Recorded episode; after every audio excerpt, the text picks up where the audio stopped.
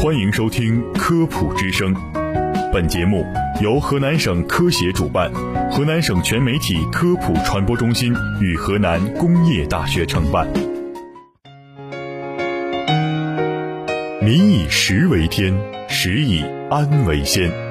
食之本不仅在于美食之色、香、味，更在乎美食之新鲜、安全。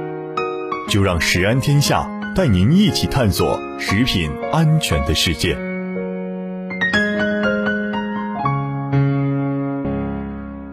听众朋友们，大家好，我是主持人浩南，我是阿言。中国人喜欢吃面条，尤其是在北方，炸酱面、牛肉面、葱油拌面、刀削面，天天吃都不嫌多。而其中的挂面更是很多家庭都常备的主食材。不仅容易存储，而且价格便宜，还不需要太多的烹饪技巧。一锅水、一把面、一个鸡蛋、三两颗青菜就能别具滋味。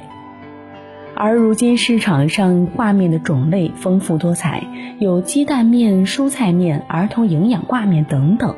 有些人挑选大牌价高的，认为品质会更有保障，但这种选择未必正确。其实买挂面呀，主要看两点。其一是看钠，除了要看生产日期和保质期，钠的含量也很重要。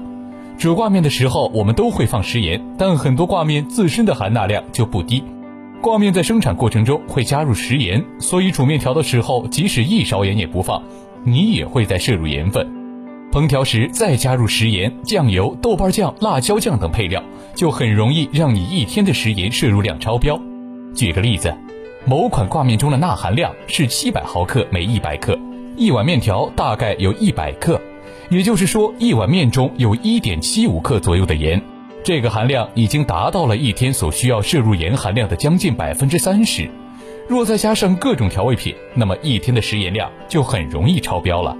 是的，长期盐摄入过量，不仅会增加高血压、骨质疏松的风险，还会加重心脏、肾脏、心血管等负担。因此，买挂面的时候，最好选择无钠挂面或者低钠挂面。第二点是看碳酸钠还是碳酸氢钠。通常挂面的配料表很简单，就是面粉、水和食盐，而有些挂面则会加入碳酸钠。碳酸钠也叫食用碱或者苏打，很多人会将它和小苏打混淆，其实二者并不相同。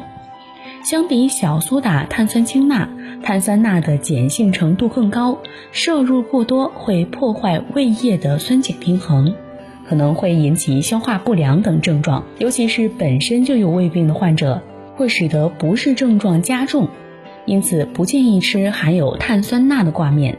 另外，很多人在选购面条时，更喜欢买各种花式挂面，如鸡蛋面、蔬菜面、杂粮面等等，认为它们营养更丰富，或者是更健康。但事实真的如此吗？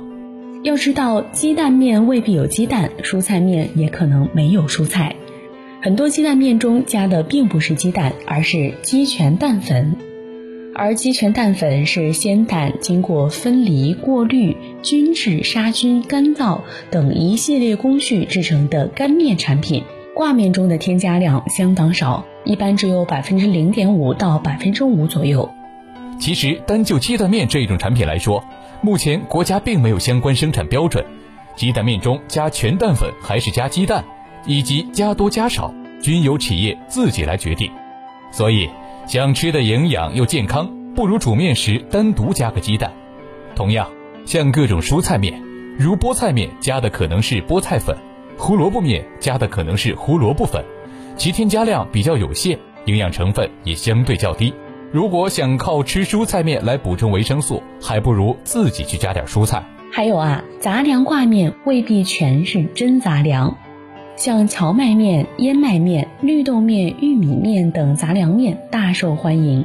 相比普通挂面而言，它们有升糖指数低、脂肪含量低、膳食纤维高等优势。